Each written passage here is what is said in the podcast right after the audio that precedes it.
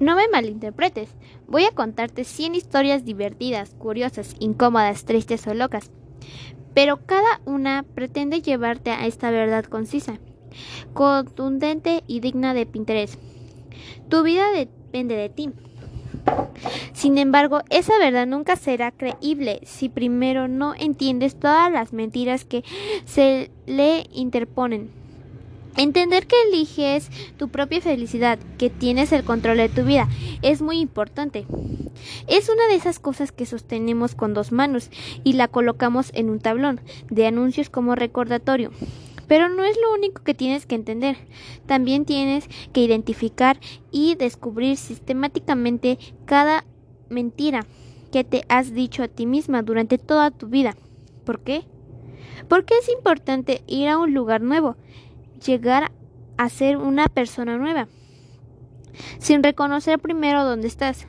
Esa concisa de ti misma que vive de indagar verdaderamente lo que has creído sobre tu persona resulta invaluable. ¿Alguna vez has creído que no eres suficientemente? ¿Que no eres lo bastante delgada? ¿Que es difícil amarte? Que no eres una buena mamá? ¿Alguna vez has creído que mereces que te maltraten? ¿Que nunca lograrás nada?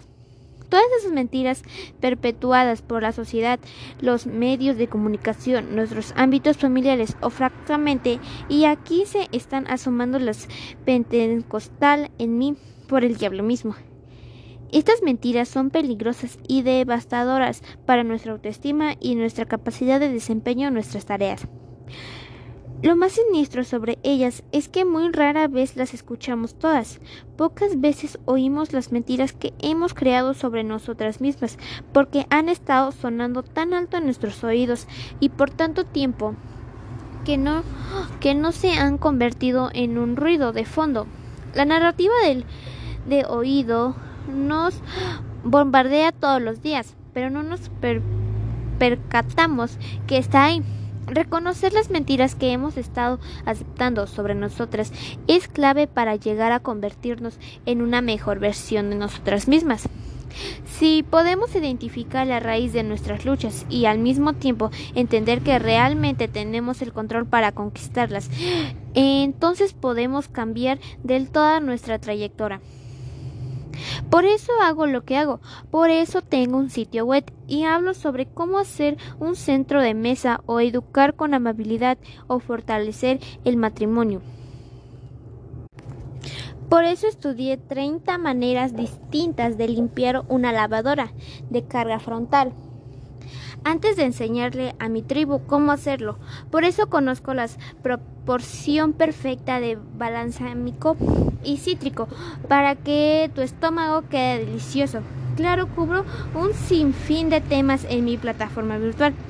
Pero a la larga todo se reduce a una cosa. Son componentes de mi vida y quiero hacerlos bien. Mis publicaciones, nuestra muestran cómo estoy creciendo y aprendiendo y quiero que otras mujeres crezcan y se animen a lograrlo también. Supongo que si me hubiera interesado la enseñanza en lo largo o hacer punto a la fotografía o en el macramé, habría usado esas cosas para tratar de superarme y animar a mis amigas. Pero ese tipo de cosas no me interesan, me interesan las cuestiones acerca de los estilos de vida. Así que me dedico a crear contenido bajo a la categoría de material sobre estilos de vida. Sin embargo, al comienzo de esta carrera noté que muchas mujeres miran las imágenes de estilos de vida como algo a lo que ellas deberían aspirar.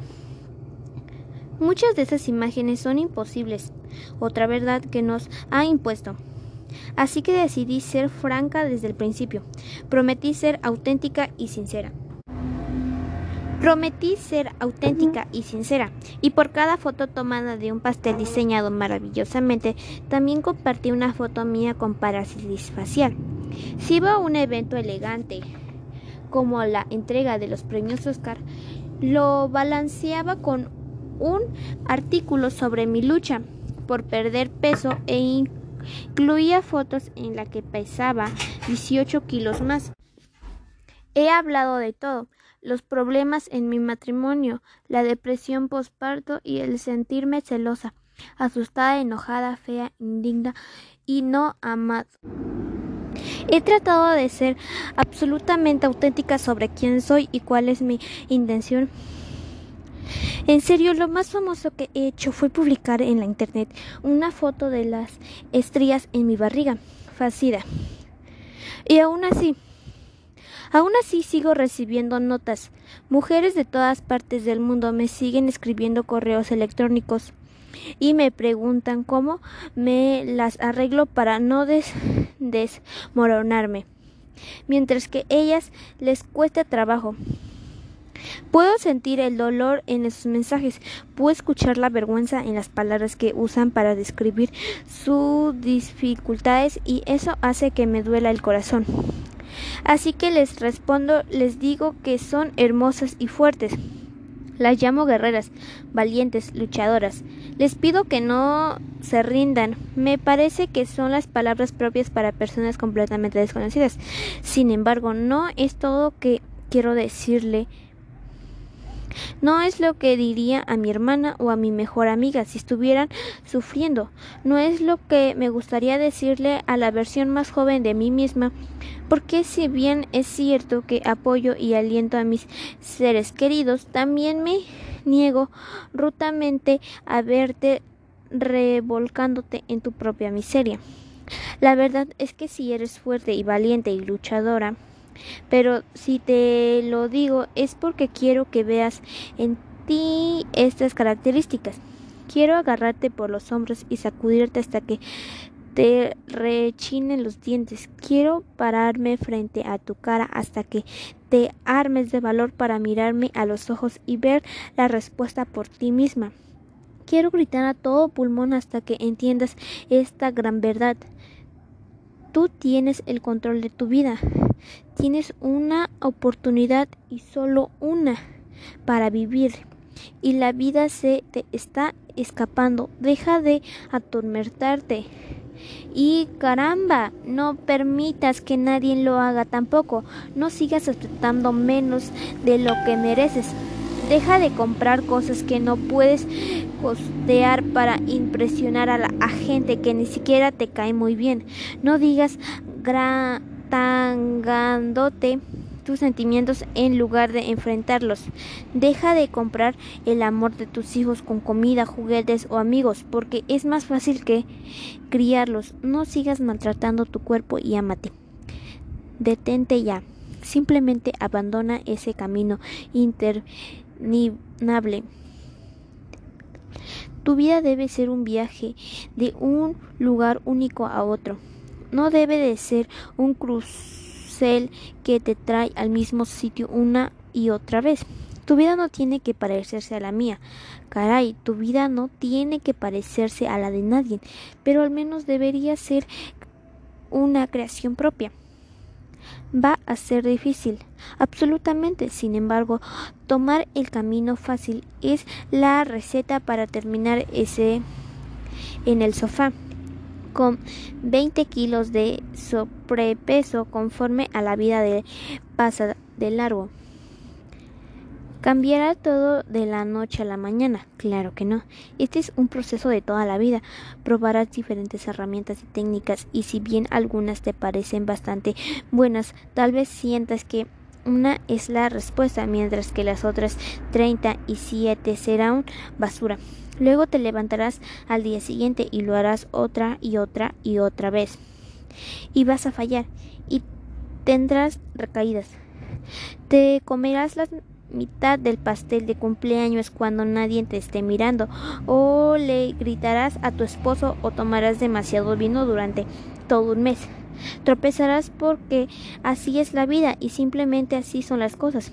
Pero una vez que entiendas que eres tú quien real tiene el control de tu vida, te levantarás y lo intentarás otra vez y seguirás haciéndola hasta que estar en control resulte más natural que estar fuera de control. Esto se convertirá en una forma de vivir y llegarás a ser la persona que estás predestinada a ser. Vale la pena preguntar, justo aquí y antes de continuar, ¿qué papel juega la fe en todo esto? Título del libro: Amiga, lávate esa cara. Autor del libro: Rachel Olis. Este, bueno, ¿por qué mi libro, por qué el libro que estoy leyendo deben leerlo los demás? Bueno, pues porque es un libro muy interesante y pues más que nada yo digo que lo deberían leer las mujeres, ya que trata sobre la vida de una mujer, porque es un libro que hace mirar a las mujeres como son y sobre todas las mentiras que se han creado o que se han estado creando por el paso del tiempo por que se sienten feas, delgadas, no sé, como que no las quieren. Es un libro que te hace ver que tú tienes el como el, el control de tu vida para que tú seas libre de estar como creyendo cosas que no son ciertas. Por eso el libro dice, amiga, lávate esa cara. O sea, trata de decir, bueno, fue lo que yo entendí, que, que se lave la cara de todas esas mentiras que ha dicho sobre toda, todo este tiempo y todas las mentiras que se han estado creando para que ya no las tenga. Título del libro: Amiga, lávate esa cara. Autor del libro: Rachel Olis. Este, bueno, ¿por qué mi libro, por qué el libro que estoy leyendo deben leerlo los demás? Bueno, pues porque es un libro muy interesante y pues más que nada yo digo que lo deberían leer las mujeres, ya que trata sobre la vida de una mujer, porque es un libro que hace mirar a las mujeres como son y sobre todas las mentiras que se han creado o que se han estado creando por el paso del tiempo por que se sienten feas, delgadas, no sé, como que no las quieren. Es un libro que te hace ver que tú tienes el como el, el control de tu vida para que tú seas libre de estar como creyendo cosas que no son ciertas. Por eso el libro dice, amiga, lávate esa cara. O sea, trata de decir, bueno, fue lo que yo entendí que que se lave la cara de todas esas mentiras que ha dicho sobre toda, todo este tiempo y todas las mentiras que se han estado creando para que ya no las tenga. Título del libro: Amiga, lávate esa cara. Autor del libro: Rachel Olis. Este, bueno, ¿por qué mi libro, por qué el libro que estoy leyendo deben leerlo los demás? Bueno, pues porque es un libro muy interesante y pues más que nada yo digo que lo deberían leer las mujeres, ya que trata sobre la vida de una mujer, porque es un libro que hace mirar a las mujeres como son y sobre todas las mentiras que se han creado o que se han estado creando por el paso del tiempo por que se sienten feas, delgadas, no sé, como que no las quieren es un libro que te hace ver que tú tienes el como el, el control de tu vida para que tú seas libre de estar como creyendo cosas que no son ciertas. Por eso el libro dice, amiga, lávate esa cara. O sea, trata de decir, bueno, fue lo que yo entendí, que, que se lave la cara de todas esas mentiras que ha dicho sobre toda, todo este tiempo y todas las mentiras que se han estado creando para que ya no las tenga.